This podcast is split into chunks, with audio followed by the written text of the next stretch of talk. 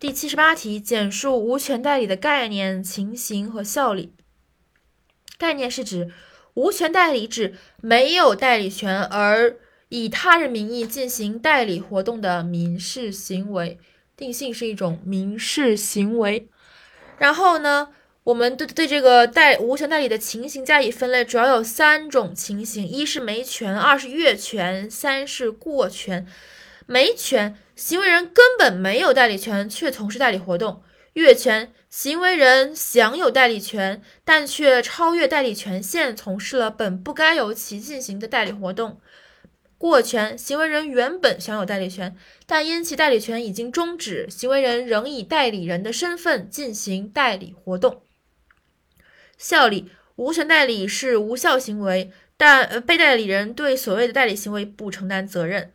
但如果被代理人对此行为予以追认，则会使有无权代理成为有权代理，被代理人就应当对该代理行为承担相应的法律后果。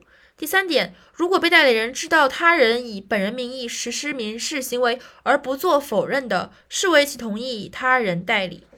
总结一下概念：无权代理是指没有代理权而以他人名义从事代理行为的民事行为。然后三种情形分别是没有权。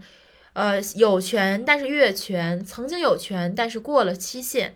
一没有权，行为人根本没有代理权而从事代理活动。二越权，行为人享有代理权，但却超越代理权限，从事不该由其代理的活动。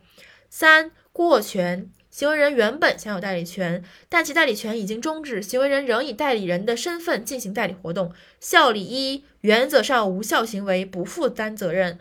二予以追认，则成为有权代理，需要承担相应的法律后果。